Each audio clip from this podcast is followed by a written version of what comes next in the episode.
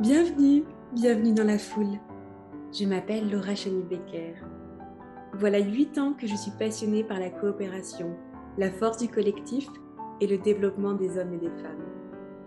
Ces dernières années, j'ai rencontré des personnes extraordinaires qui m'ont marqué, ému, impressionné, inspiré, car de près ou de loin, elles ont perçu, à un moment de leur vie, de leur carrière, la puissance du faire ensemble, la magie de l'intelligence collective.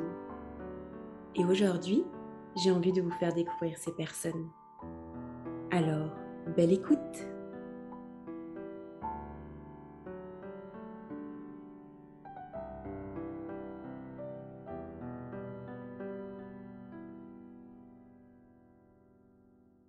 Aujourd'hui, je suis très heureuse d'échanger avec Pierre Tarère. Pierre, il est coordinateur de pôle de développement de l'économie sociale et solidaire du pays de Vitré et fondateur de l'entreprise La DIF. J'espère que notre échange vous offrira un éclairage sur les bénéfices de la facilitation au service de la transformation sociétale. J'ai rencontré Pierre en mai 2019 dans un anti-café parisien. Habitant à Rennes, il était exceptionnellement une journée sur Paris. Il m'envoya un message sur LinkedIn et on s'est enfin rencontrés. Et tout de suite, ça a matché. Partage de valeurs fortes, complémentarité et une forme d'esprit nouvelle génération. Depuis ce jour, Pierre travaille en collaboration avec Yapluka. Il fait partie de notre communauté de formateurs et facilitateurs. Avec Pierre, on prend un grand plaisir à se retrouver à Concarneau, Rennes, Paris, pour partager et faire évoluer notre pratique de la facilitation. J'ai eu la chance de pouvoir faciliter plusieurs projets à ses côtés et de former des collaborateurs et collaboratrices sur la posture coopérative à ses côtés. Pierre m'inspire beaucoup par sa volonté de respecter le vivant, humain inclus, de valoriser la diversité comme une richesse et de co-développer la contribution sociétale des organisations. Comme il dirait, on a du pain sur la planche.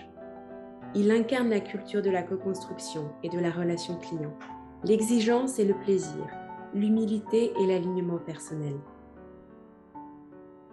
Une citation qui semble guider le développement de son entreprise est une phrase de Bergson.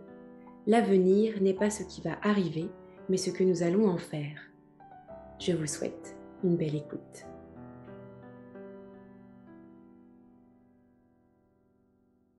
Salut Pierre. Salut Laura. Alors la DIF, j'adore, euh, j'adore ce nom. Est-ce que tu peux nous expliquer un petit peu qu'est-ce qu'il y a derrière la DIF euh, Oui, bien sûr. Ben, en fait, euh, le, choix de ce, nom-là, il était dans les tuyaux depuis un bon moment pour plusieurs raisons. Euh, la première, c'est que la diff, pour moi, c'est diff comme différence. C'est-à-dire que euh, amener les collectifs, en fait, à, faire de leur différence une, vraie force de, complémentarité, de créativité. Ça, c'est la, raison un peu évidente. La deuxième, c'est tout simplement parce que euh, j'aime l'expression, c'est le fait de, de trouver l'ingrédient mystère, trouver le, le supplément d'âme ou alors le, euh, ouais, l'ingrédient mystère qui va, qui va relever euh, euh, le, le, goût de tout ça et qui va surtout faire en sorte que les projets aboutissent, alors que d'habitude on fait pratiquement pareil et ils aboutissent pas. Donc pour moi, l'ingrédient mystère, c'est ce qui, celui qui fait la diff, c'est la facilitation du, du, collaboratif. Mmh. Et c'est une deuxième, une deuxième raison. Et la troisième, ce serait la diff pour amener les, personnes, les équipes et les entreprises à finalement à, à s'exprimer, exprimer encore plus leur singularité en fait, tout simplement. Euh, travailler sur, sur, ce qui fait vraiment leur, leur, leur identité, leur différence. et, pour ça, on est obligé d'aller sur l'authenticité à un moment. Donc ça m'intéresse parlant de singularité et d'authenticité, j'ai un petit jeu, euh, tu nous connais chez Yapluka, et je sais que tu es un grand joueur. Si tu étais un jeu, Pierre, quel serait-il? Et voilà, utilise euh, ce moyen-là pour euh, nous raconter deux, trois petits mots sur toi. Ok, bah une question difficile parce que comme tu as dit, effectivement, je suis vraiment un, joueur. J'aime J'aime jouer pour apprendre, jouer pour me sentir vivant, euh, pour être coopératif et compétitif parfois, donc ça dépend. Mais je vais, je vais jouer le jeu de ta question et pour le coup, bah, je vais répondre Carcassonne parce que bah, c'est là-bas que je suis né.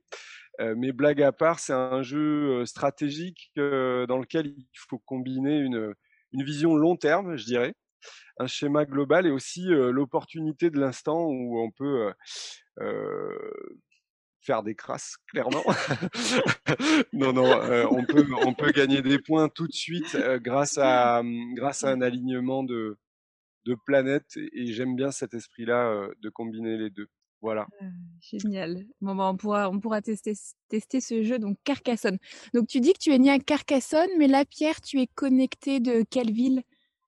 De Rennes, Braise, Bretagne, Euh, René de cœur depuis dix ans et, euh, et vraiment, je sais pas, je me suis senti chez moi au bout d'une semaine, donc j'arrive, j'arrive plus à partir de là. Déménager à 10 km, ça m'angoisse déjà. ok. Continuons dans voilà les petites questions de curiosité que j'ai pour toi. Est-ce que tu pourrais nous partager euh, ce qui te rend optimiste ces derniers temps? Alors, source d'optimisme, bah, on, est, on est en 2021 en avril, donc vous avez sans doute entendu parler d'une pandémie mondiale.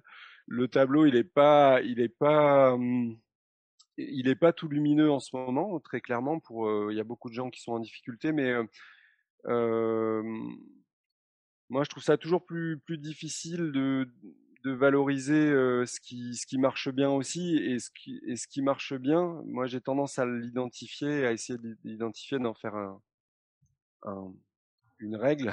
Mmh. Et, je vois aussi qu'il y a des, des, mouvements sociétaux de fond qui sont à l'œuvre et, et c'est des mouvements que que j'essaie d'intégrer depuis plusieurs années comme bah, je dirais une transformation sociétale sur plan social, environnemental, euh, sur la responsabilité des organisations des entreprises. Je trouve que ça, ça avance euh, à plein de moments. On n'entend pas la forêt qui pousse, mais pourtant euh, elle pousse. Donc espérons qu'elle pousse vite.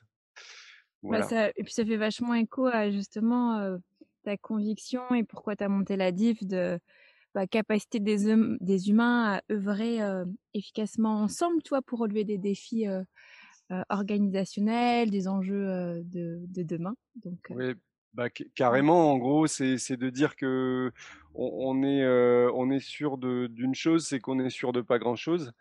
Mais mmh. peut-être une quand même, c'est que les humains, s'ils sont là, si on se parle aujourd'hui et tout ça, c'est vraiment parce qu'ils ont réussi à, à coopérer à travers les âges. Et, et, et on est, enfin, pour moi, c'est une certitude absolue que quoi qu'il arrive, l'intelligence collective va faire partie de la solution pour les gros défis qu'on a. Mmh. Et ben justement, tu vois, tu utilises beaucoup le mot collectif, collaboratif, décupler l'impact du collaboratif. Mais juste pour bien, voilà, qu'on parte sur les, les mêmes bases, qu'est-ce que pour toi le collectif, Pierre? Alors pour moi, un collectif, c'est un, c'est un système vivant, voilà, parfois un animal, euh, un système vivant organique avec euh, des, des personnalités euh, multiples, une, une, complexité plus ou moins forte, mmh. une culture, un historique et, et, une vision de l'avenir si possible. Mmh. Donc en gros c'est un peu pour le meilleur et pour le pire, mais un, un, collectif c'est un système vivant et qu'il faut maintenir en vie. Voilà. Et est-ce que tu aurais un, un souvenir à, nous partager, alors perso, pro, comme, euh, comme tu souhaites, euh, où vraiment euh, tu as senti voilà, toute cette magie du collectif? Ah oui, bah c'est le bon mot, la magie, parce que mmh, je suis sûr que tout le monde a déjà ressenti ça à un moment donné ou à un autre. Il y a quoi de plus beau qu'un succès collectif, c'est sûr? Est-ce que les duos, ça compte? Ça compte c'est un petit collectif déjà. Euh, je crois que c'était pendant mes, mes études en équipe projet, parce que c'était tout nouveau pour moi de, de comprendre que en fait, euh, bah, je pouvais pas tout faire tout seul et je ne savais pas tout faire tout seul, et qu'en fait mon, mon, binôme ou mon trinôme, euh, il allait complètement se compléter avec moi, avec des atouts très différents. Et j'ai découvert ça pour réaliser des projets en équipe en master. C'était un master de quoi, Pierre, que tu faisais? Alors j'ai fait un master en environnement et droit. en gros, comment ça marche les écosystèmes, une partie scientifique et puis une partie juridique sur comment la protection des écosystèmes est encadrée dans les différents champs du droit. Donc, bah, il y avait des projets en équipe. et là, par exemple, on avait un projet tutoré avec une, grande entreprise. Mais finalement, peu importe le fond du projet, c'est dans la manière. C'était, c'était excellent de voir qu'on, qu'on avait tous un, un, rôle, un numéro sur le maillot et qu'on allait tous euh, contribuer ensemble à un objectif commun avec des personnalités très différentes, des atouts et des, des zones plus faibles mmh. complémentaires. Donc, génial. Et après, depuis, j'ai pu expérimenter ça souvent. Alors, on entend que tu aimes, moi, la complémentarité, justement, pouvoir s'aider les uns les autres, l'entraide, et c'est ce qui ressort bah, beaucoup d'un collectif, en tout cas quand met, il se met en œuvre. Mais est-ce que tu peux nous dire ce que tu n'apprécies pas? Parce qu'il y a forcément des choses qui te chiffonnent un peu quand tu es dans un collectif ou dans une équipe. Mmh. Alors, ce que je n'apprécierais pas dans un collectif, c'est pour moi une maladie un peu incurable, c'est la mauvaise foi. Il n'y a pas grand-chose à faire contre la mauvaise foi. On en a tous une dose en nous qui est plus ou moins grande. mais la mauvaise foi, on a peu d'accroche contre, contre elle parce que on, peut pas aller sur le factuel, on peut pas aller sur le sur le sentiment. C'est difficile à gérer la mauvaise foi. Mmh, et, du coup, la deuxième chose que j'aime pas, ce serait des, des choses qui sont injustes, phénomène du bouc émissaire, ce genre de choses. Ça, mmh. c'est des choses que j'apprécie moins en collectif. Mmh. Et enfin, un dernier truc qui est plutôt défi personnel sur lequel j'ai beaucoup évolué, c'est arriver à abandonner son idée, son idée, moi, mon, mon, mon idée, au service de l'avancement du groupe. C'est tellement dur. comment, comment tu fais? Comment on fait pour, euh, pour euh, lâcher prise et ne pas vouloir euh, débattre et convaincre les autres sur son idée coup de cœur? Je me, je me dédouble et je me pose une main sur l'épaule. et, je me dis, ça ne fait pas de toi une mauvaise personne, ni, ni, ni les membres du groupe. Non, mais blague à part, c'est, il y a un système de deuil là-dessus où, eh ben oui, ton idée, elle n'est pas, elle est pas mûre, elle n'est pas dans le timing, elle n'est pas dans le flow, et il va falloir l'abandonner parce que finalement, euh, on va faire primer la capacité du groupe à avancer, à mmh. co-construire, plutôt que le fait d'avoir raison. Donc c'est ce que j'essaie d'apprendre euh, quand j'en ai l'occasion auprès des jeunes, etc. C'est, c'est, il est, il est bien souvent plus important de faire avancer l'équipe que d'avoir raison. Mmh. Et toi, tu penses que tu es comment comme coéquipier? Quelles sont tes forces ou voilà, qu'est-ce que tu apportes à un collectif? Quand tu n'es pas facilitateur, hein, quand tu es, quand es mmh. participant, par exemple. Oh, des chouquettes, hein. Attention, j'adore les chouquettes. Ne me lançons pas sur la, sur non, Non, non, non. Au-delà des chouquettes, bah, justement, ce, second degré, je pense, une, une, énergie, je dirais, équilibrée entre le, le, le, professionnalisme, c'est-à-dire faire les choses vraiment sérieusement carrées et en même temps rester détendu. Mmh. Et ça, c'est c'est un peu une philosophie professionnelle. Je pense que je peux amener l'esprit de clarification à des moments aussi. Quand, la, quand tout est là, mais qu'on n'a pas le. Il nous faut ça sur une demi-page. Et moi, je vais, je vais peut-être parfois dire OK, j'ai entendu ça, ça et ça. Est-ce mmh. que, est que là-dessus, on est d'accord? Voilà. Tu disais juste avant, enfin, tu donnais, en donnant ton exemple, tu parlais des, mmh, des jeunes. Donc, j'entends que tu favorises aussi la coopération auprès des, auprès des jeunes. Mmh. Comment ça se passe? Est-ce que tu as déjà été bluffé justement par un collectif de, de jeunes Enfin, raconte, voilà, si tu peux me donner un exemple, je serais ravie bah, d'entendre ça. Franchement, à chaque fois. S'il y, a un mmh. truc qui, il y a un truc qui m'émeut beaucoup dans la vie, c'est le. Alors c'est pas les jeunes là, c'est les, les enfants, c'est la, la, la, clairvoyance et la simplicité, les punchlines d'enfants et les raisonnements d'enfants. Et pour les, pour les jeunes plus grands, c'est un peu la même. C'est arrivé à me dire, mais bon sang, mais ce jeune a 17 ans, il vient vraiment de me dire ça, alors que moi, à 17 ans, j'étais mais far away, quoi, mmh. par rapport à ça. Donc oui, j'ai eu des expériences avec des jeunes qui, finalement, ont capté en deux heures ce qu'on peut mettre parfois trois jours à expliquer à des adultes sans succès sur la co-construction, la, la co-décision, etc. Donc j'ai été absolument bluffé parfois par la capacité d'acculturation rapide des jeunes. Mmh. Et lorsqu'on parle, tu vois, d'un atelier collaboratif, donc qui amène à un beau souvenir, qui a un succès, ça ressemble à quoi? Enfin, Quels sont les ingrédients que tu, que tu remarques, que tu vois, que tu constates et tu dis waouh, là, c'est, là, on est en train de vivre quelque chose de, très fort.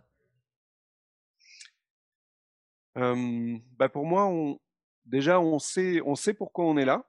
Ou mmh. si on, soit on le sait mentalement, soit on le sait presque physiquement. on sent qu'on est à la bonne place et au bon, et au bon endroit. Ça, c'est quelque chose qui vaut pour beaucoup de choses dans la vie, mais c'est, ça fait partie de, cette magie qui peut intervenir. Pour moi, c'est un cadre bien posé qui rassure et libère la, contribution de, des participants.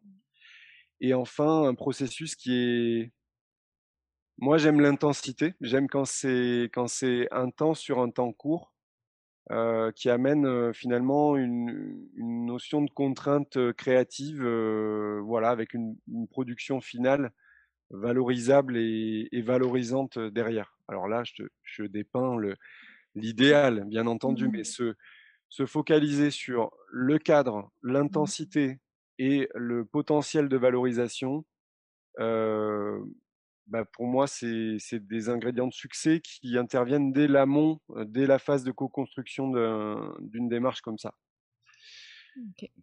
Donc, et, et, donc, tu vois, tu parles de, de, bah, de production, de livrables. Et puis tout mmh. à l'heure, tu donnais l'exemple de toi de vouloir garder son idée parce que voilà, on est attaché à, à ce concret. Comment tu t'organises justement avec un collectif en, fin de coopération pour prendre des décisions, euh, prendre en compte quand même la diversité? Est-ce que tu as des, euh, voilà, des clés, des astuces euh, comment, voilà, comment on décide à plusieurs? Oui, bon, déjà, il y a décision et décision. Si on mmh. change de marque de café, c'est pas pareil que le projet stratégique euh, qui implique toutes les ressources de l'organisation sur les cinq prochaines années. Mmh. Donc il y a décision et décision. Il s'agit d'avoir des processus adaptés justement à, et, des, des, ressources temps adaptées à l'importance et à l'urgence des décisions. Mmh. Ça pour moi c'est le premier truc. Euh, si l'immeuble il brûle, on peut pas faire de la sociocratie. Il faut que le, celui qui se rapproche le plus d'un pompier dans l'équipe nous dise euh, euh, A et B, vous allez suivre C et emprunter le couloir D. Il y a pas, on va pas faire un cercle. Mmh. Par contre, euh, euh, lorsqu'on est sur des décisions qui méritent maturation, etc., il s'agit d'avoir un processus adapté. Moi, je suis issu culturellement un, petit peu plus de la sociocratie que j'ai découvert, qui met en qui met en place en fait un certain nombre de systèmes, dont la gestion par consentement et qui amène une certaine acculturation parce que ça, le, but d'une décision par consentement, c'est obtenir zéro objection. Donc obtenir zéro objection, c'est tout à fait différent d'obtenir l'unanimité. Et c'est là mmh où c'est subtil. Souvent, euh, je parle de ça avec mes pouces. Alors là, on est à la, à la radio, on, ne verra pas. Mais en gros, si, si on imagine, il y a trois positions. En, haut, en haut, je suis d'accord à fond. En bas, je suis en objection totale. Et au milieu, je sais pas mon idée de départ, mais je peux vivre avec. Ok. Et donc, toi, tu veux, tu, tu vas prendre une décision en, t'assurant qu'il n'y ait pas d'objection, donc le pouce ou la main en bas? Zéro pouce en bas. Alors après, c'est un process, hein. il, y a, il, y a des, il y a un schéma, il y a, il y a un procédé, il y a presque une culture à avoir aussi, en tout cas pour, le, pour la personne qui facilite. Mmh. Mais c'est la culture de la différence entre la préférence et l'objection. Et ça, ça a vraiment le mérite de t'amener à t'interroger toi-même sur attends, je suis en train de dire, je suis en train de dire bleu, mais est-ce que c'est une préférence ou une objection le bleu? Mmh. Est-ce que ne pas dire bleu, c'est vraiment dans l'intérêt du groupe? Ou dire bleu? Il faut, il faut, il faut aller là-dessus en fait avec ces systèmes-là. Et c'est pas évident, c'est challengeant.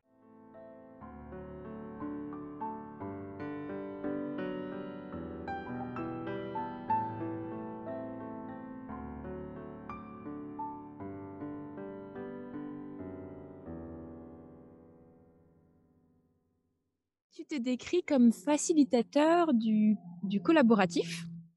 Mmh, mmh. Et donc, pour toi, la félicitation, c'est un peu, beaucoup, passionnément, à la folie, pas du tout? Ah bah c'est c'est passionnément, euh, vraiment, parce que en fait, c'est c'est une, une, sorte de compétence subtile qui est qui est protéiforme, qui est évolutif, qui, se, qui se colore aussi en fonction de qui on est, mmh. avec des, un, squelette qui peut être commun à tous les facilitateurs et facilitatrices, des fondamentaux. Mais derrière, on a, on a tellement de, de typologies, de processus, de contextes dans lesquels la facilitation est, est, est utilisée, que ça, ça donne un champ extrêmement riche et saisissant mmh. pour les personnes qui le découvrent. Ça a Mmh. été mon cas il y a, il y a quelques années et donc passion. Mmh.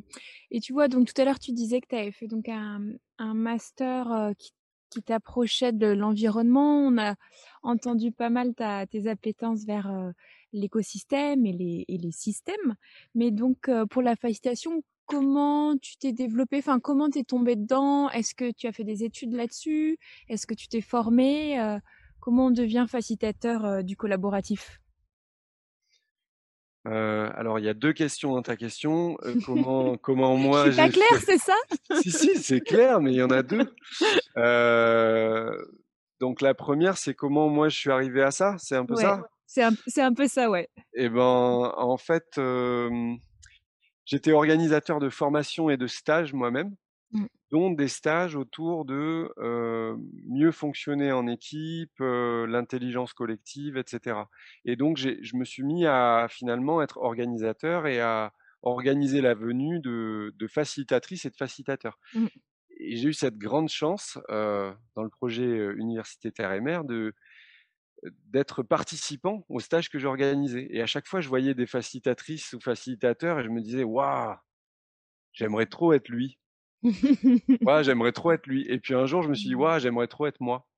Et en, fait, euh, en fait je, me suis rendu compte que non seulement par l'observation, en faisant aussi la petite main, en étant assistant à, plein de moments, euh, j'avais acquis des, des, réflexes qui étaient non négligeables. Mmh. et en fait, j'ai agrégé mes expériences grâce à une, une formation que j'ai considérée comme une sorte de validation des acquis. Et à un moment donné, le plus difficile, bah, il faut se lancer en fait. Il faut Mmh. assumer que c'est ça qu'on fait et qu'on veut faire et qu'on est. Parce que moi, je, c'était la première fois de ma vie que je me disais, tiens, je suis ça, je suis Mmh. vraiment ça.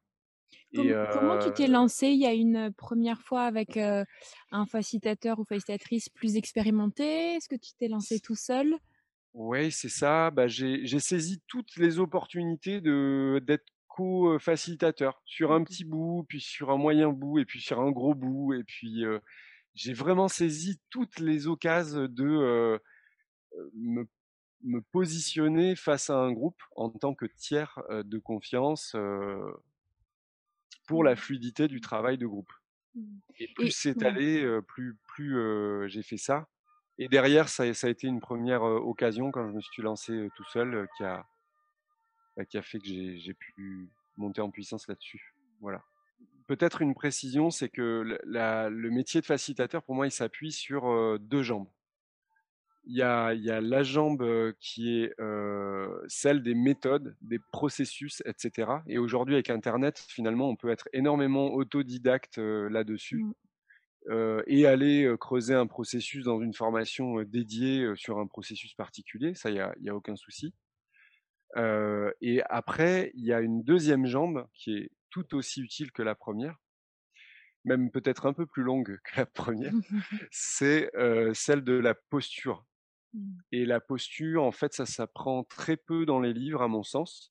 Certaines personnes l'ont déjà parce qu'elles pratiquent des métiers connexes dans lesquels elles se retrouvent en position de facilitateur sans le savoir. Mmh. Mais au niveau de la posture, il y a des fondamentaux sur lesquels je trouve qu'il est utile de se, de se former auprès de, de personnes plus expérimentées pour avoir vraiment les fondamentaux, mettre des mots sur les choses que l'on mmh. fait déjà ou que l'on aimerait faire, et puis, et puis travailler cette posture au contact du terrain, parce que ça s'apprend très peu dans les livres en fait. Mmh. Et quand tu dis mettre les mots, toi, quand tu décris donc ton métier à tes copains à Rennes en buvant un, petit canon, voilà, comment tu te décris? Qu'est-ce que tu mets derrière facilitateur du collaboratif? Ah, je te remercie de ne pas avoir dit comment tu te décris auprès de ta grand-mère, parce que là, c'est beaucoup plus, c'est vraiment beaucoup plus galère, hein, vraiment. Euh, auprès d'amis, je, je dis que je fais un métier de moins en moins méconnu. Mmh Facilitateur du collaboratif. Donc là, généralement, on a, on a quand même un petit étonnement facial qui, arrive. Mmh. Et je dis que voilà, la fiche Rome sera bientôt dans les bacs et que c'est difficile de faire court parce que c'est un métier passionnant et subtil dans lequel je suis tombé. Et mon entrée, en fait, c'est d'affirmer qu'il ne suffit pas de s'enfermer à, 80 dans une pièce pour qu'il en sorte quelque chose de constructif, plus sérieusement. Mmh. Donc, moi, en gros, je dis le plus simplement que je suis la personne qui va permettre de concevoir et d'animer et de valoriser un temps collaboratif, productif et ludique qui va permettre à ce groupe de 80 de sortir quelque chose de valorisable mmh. des échanges. Donc en gros, je dis que je suis je suis pas je suis pas un consultant sur le sujet qui est débattu, mais par contre, je vais être, si on peut résumer ça comme ça, un, expert du chemin que l'on va pouvoir prendre. Mmh. C'est quoi les chemins, les objectifs de la facilitation que tu, euh, que tu chéris le plus? Si demain, en tant que commanditaire, toi, je, te contacte, t'aimerais, euh, aimerais que je te parle de quel contexte, quel mmh. besoin, euh, quel besoin j'aurais? Une config que j'aime bien, mais qui est challengeante, c'est clarifier une situation pour prendre des décisions éclairées avec des vraies options co-construites et qui ont été éclairés de tous les côtés, j'ai envie de dire. Mmh.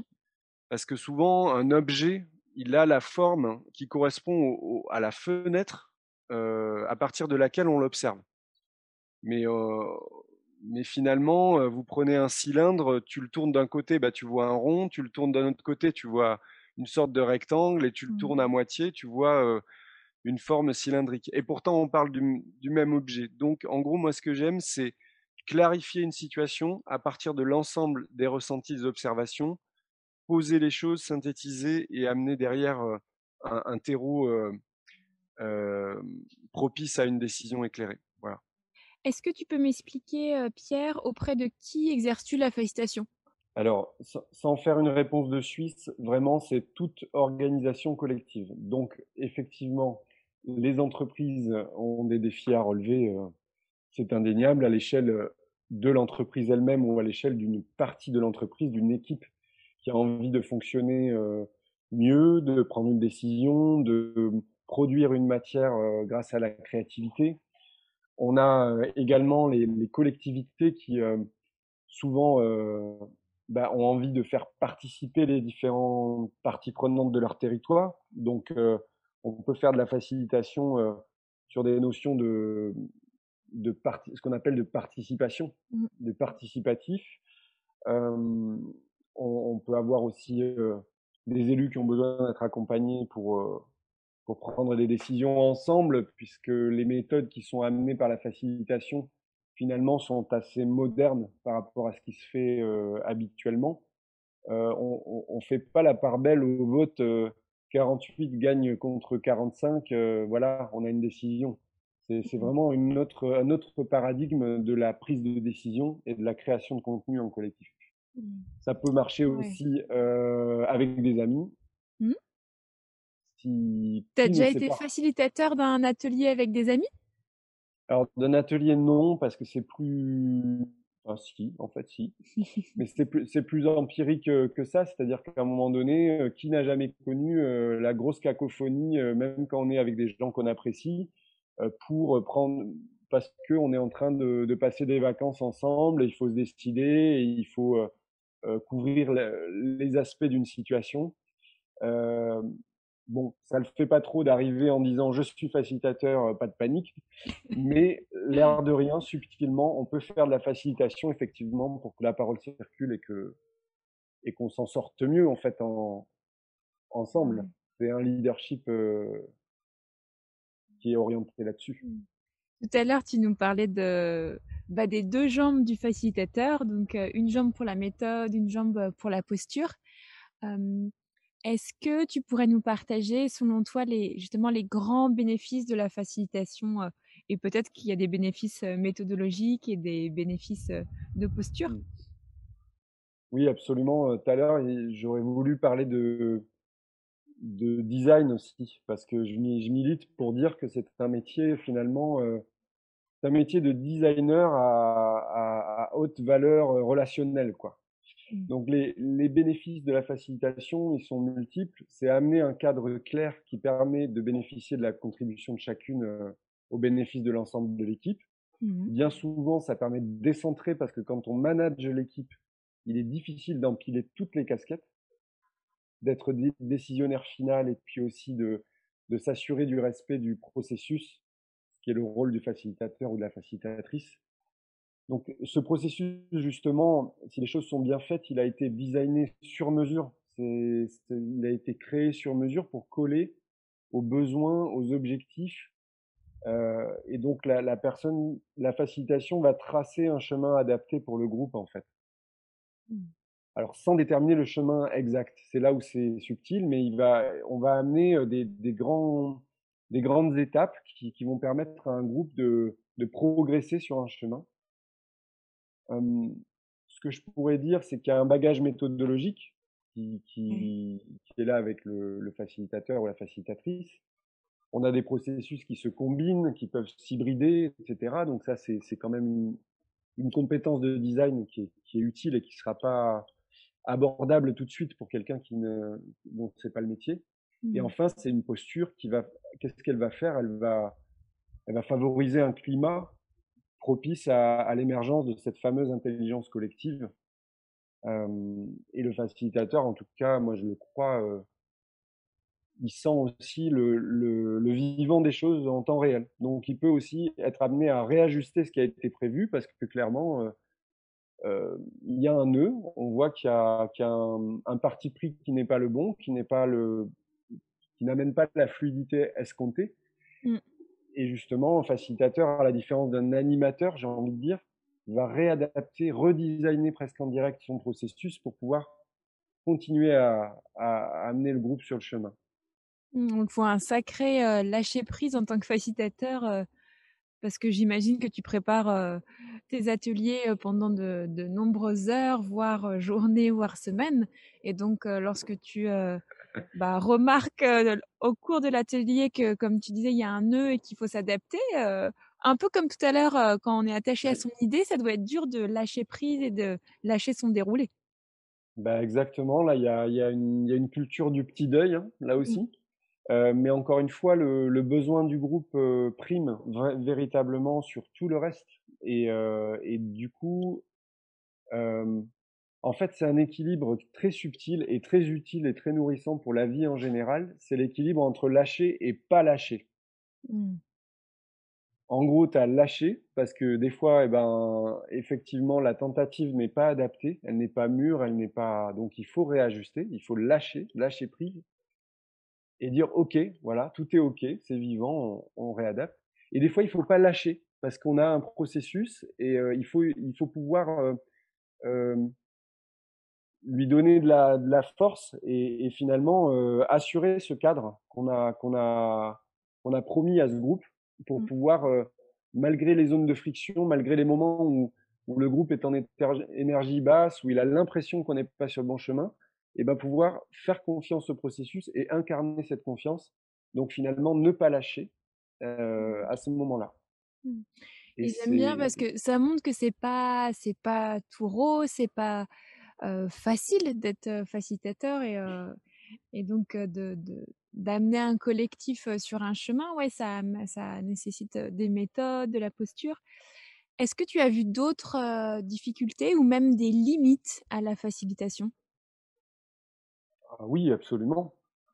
C'est comme pour tout, il y a des il y a des limites celle que j'identifie assez facilement, c'est que là, on n'a pas trop prononcé le mot, mais on est en train de parler de coopération mmh. finalement. Et, cette pour moi, la coopération, elle démarre toujours par l'envie de coopérer, par l'envie de co-construire. Donc, je fais le lien avec ma mauvaise foi de tout à l'heure. Mmh. Si, si euh, une composante du groupe euh, se présente en ayant non seulement pas envie de contribuer, mais envie de, de ne pas contribuer, ça va être très difficile de bah d'inverser la vapeur là-dessus. Mmh. Donc, tu n'es pas forcément pro-atelier obligatoire où les participants n'ont pas le choix d'être présents, si j'entends bien. oui, je ne suis pas du tout pro ça, mais des fois, bon, il y a aussi la théorie et la, et réalité. On essaye de coller à la théorie, mais il y a parfois une réalité. C'est des gens qui ont été là parce que, euh, qui sont là parce que, bah, ils n'ont pas tellement, tellement de marge de manœuvre. Euh, ils sont, ils sont hostiles au démarrage parce qu'ils ont en gros et, ils ont tout l'art et de pouvoir leur proposer un espace pour déposer ce qu'il y a à déposer avant de, de finalement reconfigurer le, le contexte pour les rendre contributifs. Et ça, c'est, mmh. ça s'anticipe. Parfois, ça s'anticipe pas assez. Et c'est là où il faut pouvoir aussi, en accord avec son client, c'est toujours ça qui, qui, est, qui, est, difficile, éclairer ces angles morts-là avec son client. les autres niveaux de difficulté, c'est l'historique. On maîtrise pas toujours tous les historiques. Et s'en Quand tu dis historique, historique du collectif, justement? Oui, les historiques mmh. relationnels, les, les choses, les choses qui s'agrègent et qui explosent en fait, enfin explosent, j'y vais fort, mais qui constituent une zone de, de tension mmh. alors que c'est une, une, accumulation de choses plutôt petites. Oui. Et, et, aussi ce que je vois, c'est deux autres choses, c'est le niveau d'acculturation très hétérogène parfois, avec des gens qui découvrent complètement ces méthodes collectives, collectivistes. Mmh et qui sont habitués à des choses très pyramidales, donc ils peuvent être très perturbés et ça peut être une limite. Ouais. Et la dernière limite, euh, c'est de pouvoir euh, véritablement dire non à un client lorsque la démarche euh, sort d'une cohérence minimale. Mmh. C'est ce que tu disais, tu dois être bien et, et, te sentir à ta place en tant que facilitateur face au groupe pour bah, concevoir et animer, enfin, et faciliter comme, comme, avec énergie et, passion. Et donc, si tu n'es pas à l'aise avec le sujet de l'atelier et avec ce qu'on te demande de faire, enfin, je trouve ça ultra important bah, de dire non, en fait, ou en tout cas de poser les questions pour que la personne se, s'interroge vraiment sur bah l'intention de réunir un collectif. Exactement, c'est le bon mot, c'est l'intention. en fait, il vaut mieux faire quelque chose de participatif. C'est la question qui se pose, c'est quelle est la promesse que l'on donne aux personnes qui participent sur la matière qui est issue de leur cerveau mis en commun? Mmh. Si on promet quelque chose et en fait on ne va pas honorer cette promesse, là il y a, y, a, y a potentiellement un problème. En revanche, si on ne fait pas vraiment de promesse et que l'on dit qu'il y a un potentiel d'utilisation de cette matière, Bon, mais là, on n'est plus sur du collaboratif, on est sur du participatif. Mmh. Mais il vaut mieux un participatif clair et net qu'un semi-collaboratif où finalement euh, bah, les participants peuvent être avoir le sentiment d'être un peu dépossédés de la matière ou, euh, ou, ou, en tout cas, c'est pas clair sur l'utilisation de la, matière dans la démarche. Mmh. Quand je dis matière, c'est ce qui est produit en fait, hein, ce, qui est, produit. Mmh. Et quand tu parlais là en, termes de limites, tu parlais de, bah, des niveaux d'acculturation euh, parfois euh, hétérogènes sur des méthodes. Est-ce que tu pourrais nous partager, si tu en as une, ta méthode préférée justement pour guider un, collectif? Oui, une méthode me, vient à l'esprit, c'est celle du Pro Action Café. Le Pro Action Café est une méthode qui vient de Belgique, me semble-t-il, qui est une, en fait une fusion d'autres méthodes mmh. et qui permet à un collectif de résoudre des problématiques grâce à l'intelligence collective du groupe. Donc, euh, en gros, on va euh, faire remonter des problématiques spécifiques qui vont être incarnées par une personne qui sera le client du groupe. Et finalement, les, autres membres du groupe vont devenir euh, les consultants de ce client. Mmh. Et en fait, c'est très enrichissant parce qu'on a sur un temps intense, un temps court, la possibilité de progresser sur le fond du sujet, d'amener ce, cette personne cliente à, à bénéficier de l'intelligence collective et à avancer sur son sujet. Et c'est une méthode qui est aussi très apprenante dans l'expérience qu'elle procure entre les euh, personnes qui sont consultantes et euh, aussi au niveau de l'expérience personnelle de, du porteur de problématiques. Mmh. le Pro Action Café, mix de forums ouverts, de co-développement et de World Café, euh, extrêmement intéressant. Parmi, parmi une foule d'autres méthodes, hein, mais c'est toujours une méthode en fonction d'objectifs. Et si on regarde le futur de la facilitation, alors pas, pas à court terme, mais disons dans cinq ans, selon toi, Pierre, la facilitation, elle ressemblera à quoi? Je pense vraiment que la facilitation va devenir une pratique qui aura été de plus en plus encadrée dans, euh, dans sa pratique, comme euh, peut l'être le coaching aujourd'hui. Mmh. Euh, on a une, c'est à la fois une très bonne nouvelle, hein, un développement très fort de la facilitation sur les trois dernières années. Beaucoup de personnes qui se forment, qui, expérimentent, qui, qui relèvent les défis dans leur groupe. Donc je pense que dans, six ans, euh, la facilitation va, très certainement faire partie de la culture commune euh, en, en, entreprise. On aura peut-être des, offres en interne sur des vrais facilitateurs euh, internes euh, purs et durs. Et on aura, je pense, une profession qui va se professionnaliser encore plus sur les certifications, etc et où aussi en tant que facilitateur, il sera de plus en plus euh, nécessaire d'affirmer sa singularité puisque c'est pas avec les méthodes euh, forcément qu'on qu'on assure sa singularité, c'est aussi avec sa, sa coloration, sa capacité à hybrider les choses, à, à, à se réinventer, etc. En dernière question, si tu avais, euh, tout à l'heure on parlait de, de, de jeunes, si tu avais un étudiant ou une étudiante là devant toi et, et mmh. qui hésitait à, ouais, à prendre ce chemin de la, de la coopération et peut-être ce métier de facilitateur-facilitatrice, qu'est-ce que tu aurais envie de lui dire? Bah, J'aurais envie de lui dire qu'on va avoir besoin de lui ou elle pour devenir euh, dirigeant ou manager éclairé ou tout simplement avoir cette culture dans les équipes parce que ça, ça produit des résultats, mais au-delà du, productif, du, côté productif, ça amène humainement des, à interroger la, posture des uns et des autres, à, développer le respect, en fait, tout simplement, euh, l'empathie et la et ça, ça rabote l'individualisme qui dessine quand même énormément notre notre monde, euh, et sans s'oublier personnellement. C'est ça qui est assez fou. Donc euh, pour moi, c'est vraiment des, des, notions qui devraient être enseignées systématiquement dans les parcours, euh, étudiants, lycéens, etc. Et, et c'est quelque chose, il n'y a, a, pas plus tronc commun que ça pour moi. Par mmh. contre, c'est des, des, sphères qui doivent rester euh, à haut niveau d'exigence, parce qu'on a aussi, euh, j'aurais dû le dire à la question d'avant, euh, je le redis, non, les post-it, c'est pas une méthode. Euh, on ne dit pas, on fait un atelier. Merci d'en parler. voilà, les post-it, c'est pas une méthode. Donc, il va falloir qu'on reste extrêmement exigeant mmh. sur ce qu'est la facilitation, qu'est-ce qu'un facilitateur.